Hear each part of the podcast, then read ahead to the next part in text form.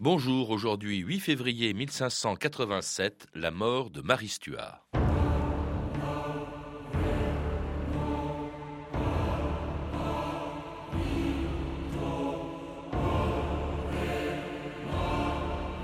Ma fin, c'est mon commencement. Marie Stuart, le jour de son exécution.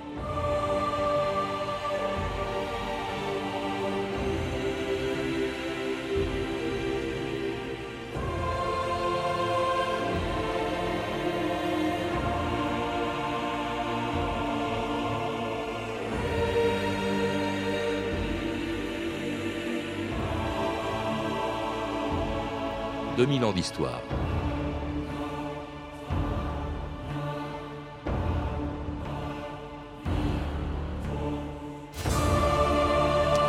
Dans le hall tendu de noir du château de Fotheringay, le bourreau dut donner trois coups de hache pour faire tomber la tête de Marie Stuart. Puis il tenta de la saisir par les cheveux pour la soulever, mais elle tomba sur l'échafaud et tout le monde put voir que la reine d'Écosse portait une perruque pour dissimuler ses cheveux blancs ultime coquetterie d'une femme de 44 ans que les épreuves avaient vieilli prématurément et dont le destin tragique nous fascine depuis plus de quatre siècles, depuis le jour où cette reine catholique, veuve à 19 ans du roi de France François II, était revenue dans son pays pour y monter sur le trône et y découvrir l'hostilité des protestants et la guerre de religion qui allait l'emporter 25 ans plus tard. Dieu bénisse la reine d'Écosse, que voici enfin si près de son trône. Tenez, chère sœur, voici votre palais de Holyrood. Marie Stuart, Dieu a abattu votre mère et il vous détruira.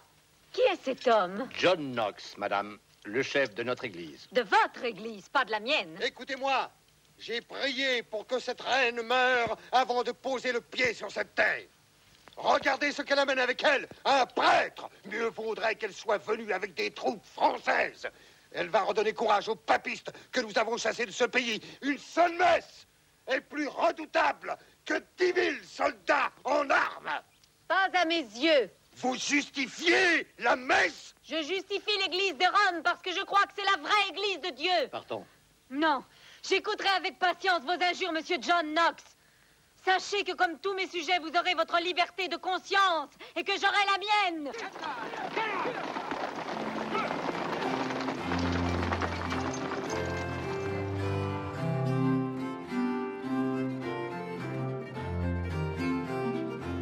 Michel Duchamp, bonjour. Bonjour. Vous êtes historien, auteur de plusieurs livres sur la dynastie des Stuarts qui a régné sur l'Écosse, l'Angleterre et même euh, la France, puisque Marie Stuart a été reine en France pendant un an avant de revenir dans son pays. Un, un destin tragique que vous rappelez dans une biographie de Marie Stuart et qui commence dès le jour où elle revient en France, très mal accueillie, on vient de l'entendre, par les Écossais euh, qui étaient devenus majoritairement protestants pendant son absence, et dans un pays dont elle est la reine, mais qu'elle ne connaissait pas quand elle y est revenue presque toute son enfance, jusqu'à l'âge de 19 ans. Elle l'a passée en France alors qu'elle était déjà reine d'Écosse. Elle était reine d'Écosse à sa naissance pratiquement. Elle est née quelques heures après la mort de son père. Mais l'Écosse à ce moment-là était en guerre avec l'Angleterre et les Anglais, c'était un royaume indépendant, n'est-ce pas? Il faut le rappeler à l'époque. Les Anglais euh, cherchaient en fait à, à s'emparer d'elle. Et pour la mettre à l'abri des Anglais, sa mère, qui était française, l'a emmenée en France. Et pendant ce temps-là, en Écosse, c'est donc une régence qui s'installe avec, euh, un peu plus tard, avec son demi-frère, euh, le, le fils euh, de bâtard de son bâtard, père, oui. hein, qui s'appelait Jacques Stuart, ou James Stu- Stuart, et qui était comte de Moray. Et alors, entre-temps, elle, elle est en France, elle y passe son enfance, puis elle se marie avec celui qui deviendra roi de France, François II, le fils de, de Henri II. Cela dit, elle ne sera reine de France qu'à peine pendant deux ans, Oui, pendant un an même. En fait, tout le monde pensait qu'elle passerait sa vie en France. Elle était reine de France, le plus beau royaume du monde à l'époque. Et puis, euh, le pauvre François II est mort euh, un an et quelques mois après euh, d'une otite purulente. Et à ce moment-là, se trouvant veuve, à l'âge de 19 ans, elle revient en Écosse parce qu'elle n'a plus d'avenir en France. Et alors là, elle revient dans un pays qu'elle n'a pas vu donc pendant des années, qui entre-temps est devenu majoritairement protestant, et elle est très mal accueillie par les protestants, et notamment par ce prédicateur dont on a entendu le nom tout à l'heure dans l'extrait de film, John Knox. Elle est malvenue dans son pays, elle est d'ailleurs très mal accueillie. Oui, tout à fait. Son demi-frère, euh, le comte de Moret, dont nous venons de parler, lui était devenu protestant. Il était même plus ou moins le chef du parti protestant. Pour Marie Stuart, qui était et reste catholique, c'est très difficile de s'implanter dans ce royaume dont la majorité des sujets euh, sont d'une autre religion. Quant à John Knox, c'est un protestant intolérant, intransigeant. Euh, je l'ai comparé dans mon livre à un ayatollah. Oui, il pestait contre celle qu'il appelait Jézabel. Il la, il la taxait de, débauche parce qu'elle venait de France, parce qu'elle était surtout catholique, elle. Et puis alors, autre ennemi euh, de Marie Stuart, quand elle revient en Écosse, c'est sa cousine, la reine d'Angleterre au sud de l'Écosse, Élisabeth, qui voit en elle une rivale. Il faut dire, vous le rappelez, euh, Michel Duchin, que Marie Stuart pouvait être aussi prétendante au trône d'Angleterre.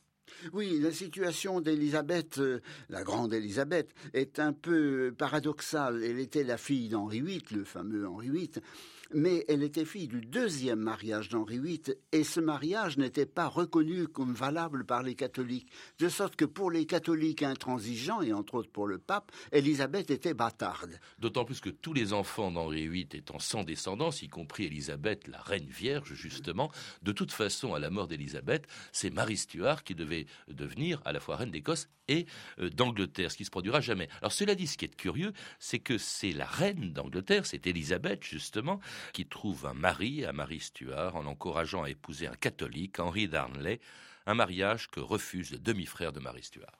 Introduisez Lord James Stuart.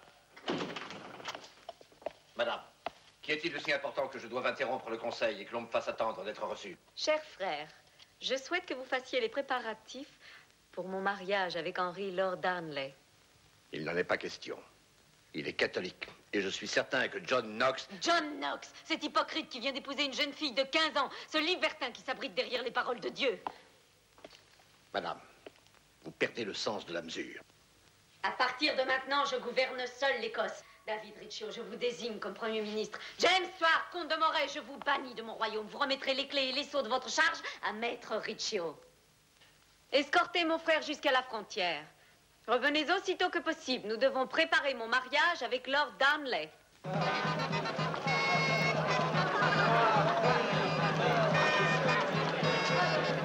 Alors le mariage de Marie Stuart en 1565 avec Lord Darnley, c'est une de ses plus graves erreurs.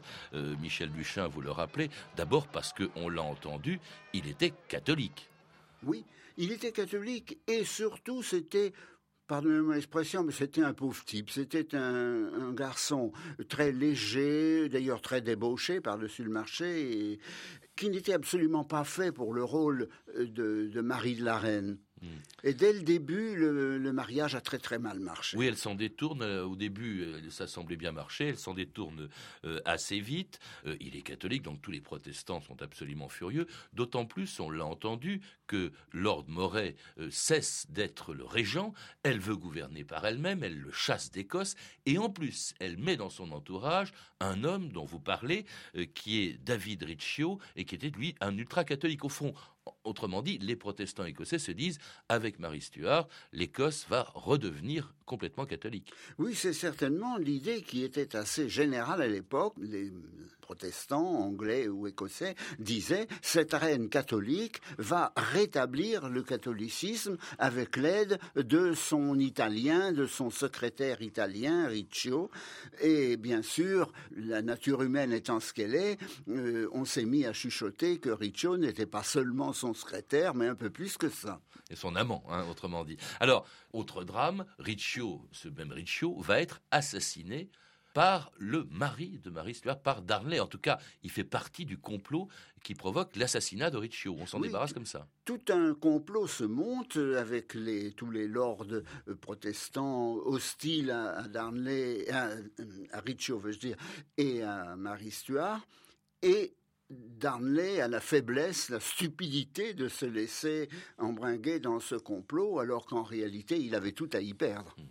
Alors, euh, Darnley quand même fait un enfant à, Marie Stuart. Ce sera d'ailleurs, mais ça personne ne le sait encore, le futur roi d'Angleterre, euh, en tout cas aussi un futur roi d'Écosse à la mort de, Marie Stuart. Et puis alors, euh, ce qui aggrave encore le cas de la pauvre Marie Stuart, c'est que son mari, qu'elle n'aimait plus, euh, qu'elle méprisait ouvertement, Lord Danley, est lui-même assassiné également par un, le comte Boswell, qui est un noble écossais, fidèle aux Stuart, qui aurait été encouragé par Marie Stuart. Quand Lord Darnley, quand le mari de Marie Stuart est euh, assassiné, on la soupçonne immédiatement d'être dans le coup, Michel Duchin.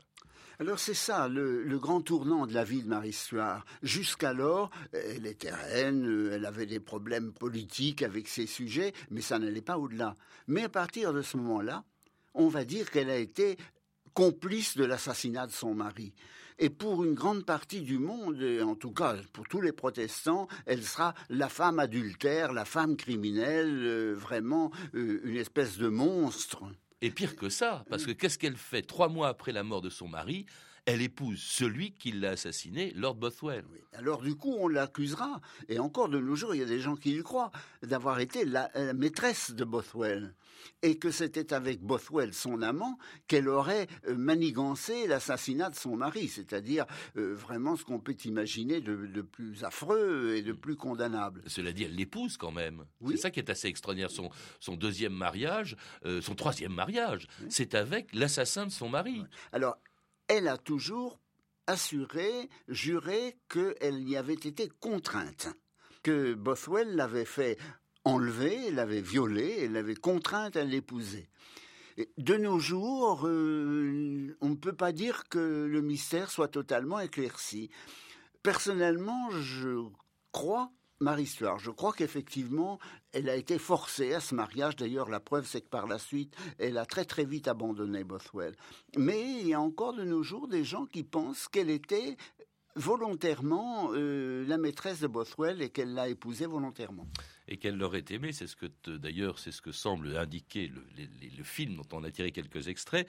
En tout cas, elle dresse contre elle euh, les protestants et euh, les lords écossais. Elle a vraiment tout le monde contre elle. Une révolte se produit, à l'issue de laquelle, eh bien, cette révolte la pousse à abdiquer au profit de son fils, tandis que Bothwell part en exil au Danemark. Voici l'acte d'abdication. Telle est la volonté des lords et celle du peuple. Signez-le. Je refuse. Jamais je n'abdiquerai. Je suis votre reine. Je mourrai votre reine. Dans ce coffret, il y a vos lettres à Lord Boswell, qui prouvent que vous êtes une criminelle et que vous avez mené le prince Henri à la mort. Abdiquez, ou je les rends publics et demande que vous soyez jugé pour meurtre. Non. Madame Lord Boswell ne viendra pas à votre secours. Il est entre nos mains. Jamie. Oh, Jamie. Marie, mon amour. Jamie. Ils vont m'absoudre, vous épargner et m'exiler au Danemark.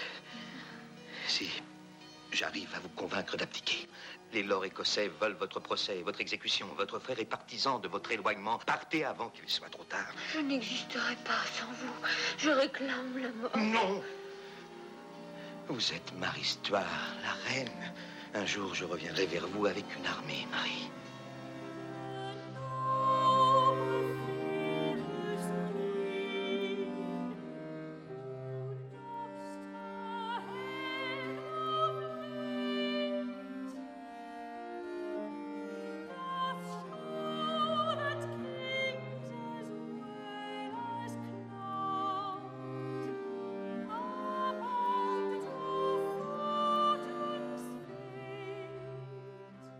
Noble Famous Queen, cette reine noble et célèbre, une chanson écrite en hommage à Mary Stuart par William Byrd au XVIe siècle. Mary Stuart, donc, qui était contrainte à l'abdication le 29 juillet 1565. Elle s'enfuit immédiatement d'Écosse. Et alors, pour aller où, Michel Duchin? Dans le pays de sa pire ennemie, c'est-à-dire l'Angleterre. Comment, pourquoi s'est-elle ainsi jetée en quelque sorte dans la gueule du loup? En fait, elle fuyait devant euh, ces lords révoltés et elle était persuadée que s'il la rattrapait, il l'assassinerait. Alors le plus simple pour elle, c'était d'aller en Angleterre. Il suffisait de traverser un bras de mer Parce qu'elle aurait pu aller en Espagne ou en France, qui sont catholiques. C'était un peu plus compliqué que ça, parce que pour aller en Espagne ou en France, en France, effectivement, elle aurait pu, après tout, elle était reine douairière de France, mais il aurait fallu armer un grand bateau, il aurait fallu, on n'allait pas en France aussi facilement qu'en Angleterre.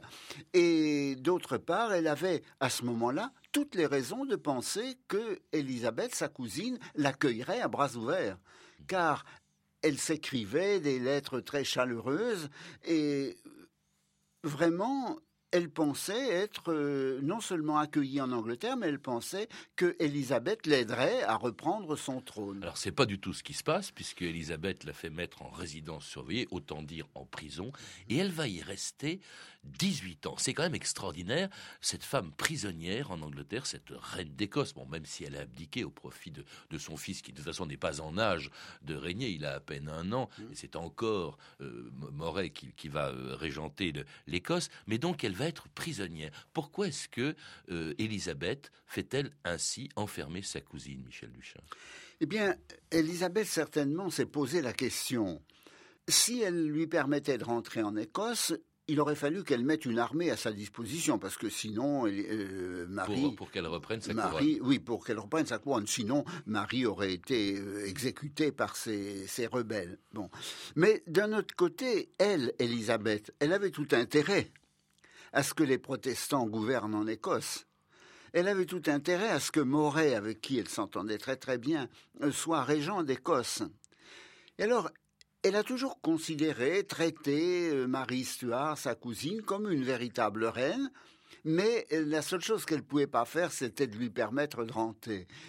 Et Marie Stuart... Ni même de lui permettre de partir éventuellement en Espagne ou en France. Parce qu'alors, une fois euh, arrivée en Espagne ou en France, là, pour le coup, Marie Stuart aurait préparé sa vengeance et, ça, c'est une chose qu'Elisabeth ne pouvait pas se permettre. Et c'est comme ça qu'elle va rester 18 ou 19 ans, comme ça, dans une véritable prison dorée. Certes, ce sont des châteaux dans lesquels euh, on la transfère de, l'un à l'autre, dans lesquels elle est en résidence surveillée, mais elle n'a pas, pas, le droit de sortir, elle ne peut rien faire sans l'autorisation de sa cousine, la reine d'Angleterre.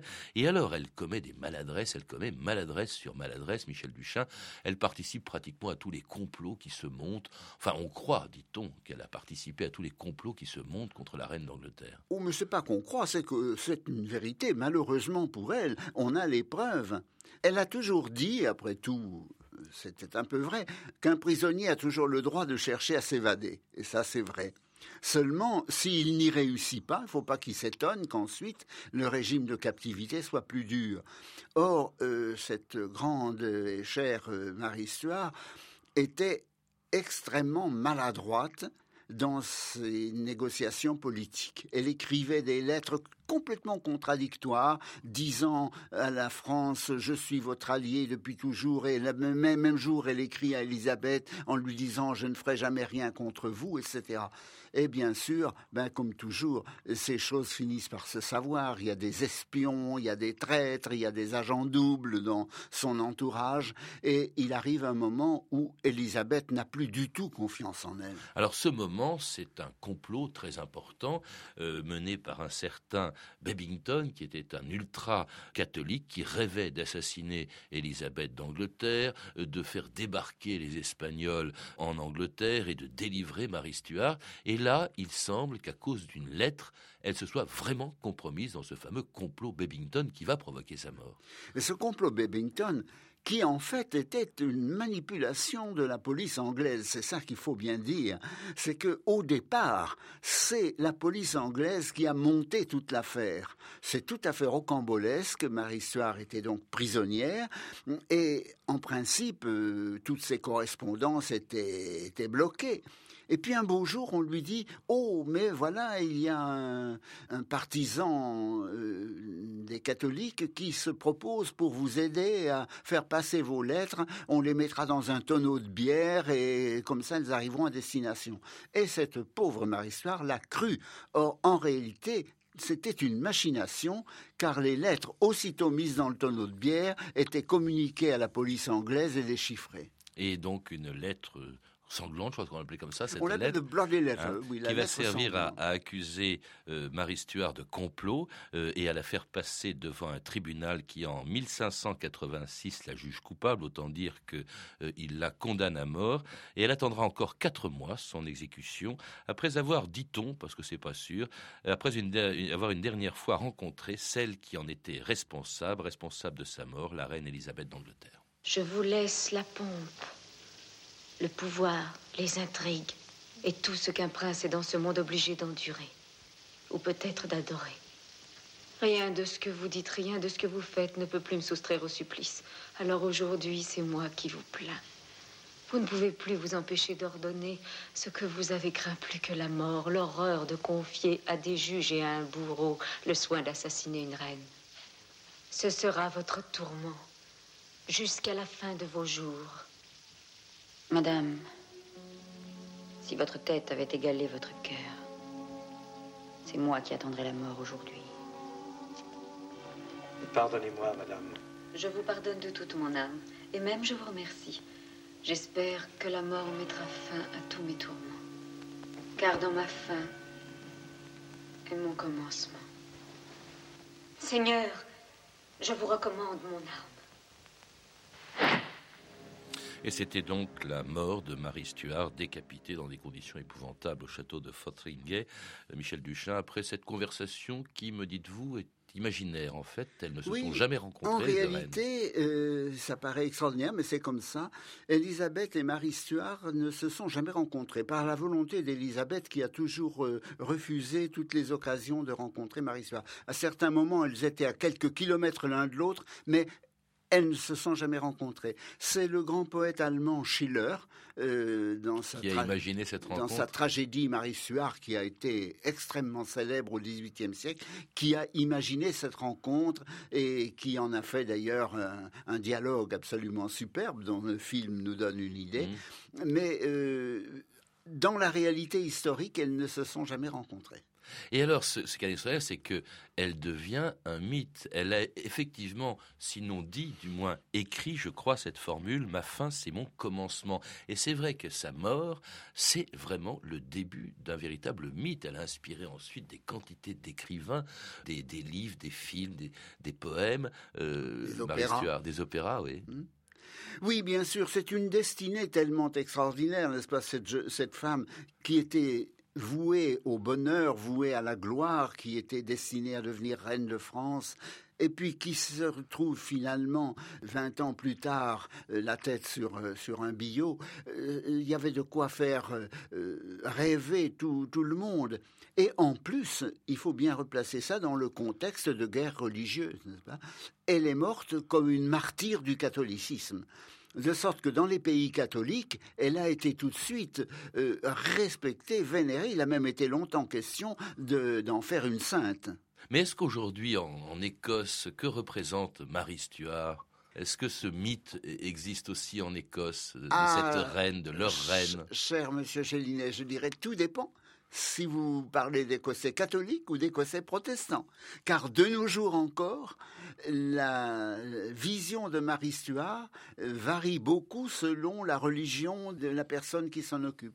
Pour les protestants, la plupart des protestants, même écossais, c'est quand même euh, la femme qui a fait assassiner son mari. On a entendu cette phrase euh, si euh, de, de, de Élisabeth qui est, qui est inventée par Schiller, vous le dites, si votre tête était, elle avait été à la hauteur de votre cœur, euh, c'est la mienne qu'on aurait coupée, aurait dit Élisabeth. Mais c'est vrai qu'on a l'impression d'une femme un peu inconséquente, qui a été très légère, euh, je dis pas responsable de sa mort, mais en disant qu'il n'a rien fait pour l'empêcher, Oui, Michel oui. Oui, oui, la remarque que Schiller et le film mettent dans la bouche d'Elisabeth est tout à fait exacte.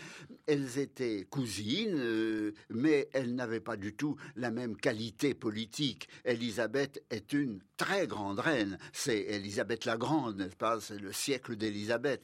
Tandis que Marie Stuart est une femme euh, pathétique, charmante. Tout le monde euh, Un admet qu'elle était par les très- événements, c'est ce que vous voulez dire. Mais politiquement, elle était très, très, très en dessous d'Elisabeth. Et pourtant une femme qui a d'une certaine manière pris sa revanche sur Élisabeth parce que Élisabeth étant sans enfant, eh bien qui monte sur le trône d'Angleterre alors qu'il est également roi d'Écosse, c'est le fils de Marie Stuart C'est le premier de la dynastie des Stuarts qui a régné pendant plusieurs années sur l'Angleterre. Et c'est la première fois que les couronnes d'Angleterre et d'Écosse sont réunies. Oui, c'est effectivement euh, le début du royaume de Grande-Bretagne. Jusqu'alors, l'Écosse et l'Angleterre étaient deux pays tout à fait différents. Mais à partir de Jacques, euh, le fils de Marie Stuart, qui, qui règne sous le nom de Jacques Ier, et, même pas, il est Jacques VI en Écosse et Jacques Ier en, Angleterre. oui. Alors les, nos, amis, les historiens britanniques, l'appellent Jacques VI et Ier. Autrement dit, on croit toujours que c'est l'Angleterre qui a mis la main sur l'Écosse d'une certaine manière par le fils de Marie Stuart. C'est l'inverse qui s'est produit. Oui, et d'ailleurs en Angleterre, beaucoup de gens étaient furieux contre le roi Stuart parce qu'il disait euh, il y en a que pour les Écossais. Merci Michel Duchin. Eh bien, euh, Marie Stuart, on la retrouve dans une de vos biographies, euh, Marie Stuart, qui a été publiée chez Fayard. De même que votre dernier livre, également publié chez Fayard, ce sont les descendants justement de Marie Stuart, les derniers Stuart. Vous avez pu entendre des extraits du film Marie Stuart, reine d'Écosse de Charles Gerrott avec Vanessa Redgrave dans le rôle titre. Euh, pour jouer avec nous et tenter de gagner les 20 volumes de l'Encyclopédie universelle édité par le Figaro, voici la question d'aujourd'hui. Dans quelle ville où Marie Stuart fut-elle exécutée? À Lilithgow, à Fotheringay ou à Londres? Je répète, Lilithgow, Fotheringay ou Londres? Pour donner votre réponse, composez le 3230, 34 centimes la minute, puis tapez sur les touches étoiles 0 et 2, le 3230, où vous pouvez également retrouver toutes les références concernant cette émission, tout comme sur notre site franceinter.com. C'était 2000 ans d'histoire, la technique Ludovic Aslo, documentation Claire Tesser, Claire Destacan et Mathieu Menossi, une réalisation de Anne Kobilac. Bonne fin de semaine à tous et à lundi avec de nouveaux sujets. Lundi, l'assassinat de Marat par Charlotte Corday en 1793. Mardi, dans le cadre de la journée spéciale de France Inter sur les élections italiennes, les années Berlusconi. Mercredi, à l'occasion de la sortie du film de Jérôme Cornuau qui leur est consacré, les brigades créées par Clémenceau et qui sont à l'origine de la police judiciaire, les brigades du Tigre. Jeudi, il y a 60 ans, Marthe Richard fermait les maisons closes. Et enfin, vendredi, un écrivain mort il y a 20 ans, Jean Genet. Il est 14h30 sur Inter, l'heure de retrouver Éric Oswald.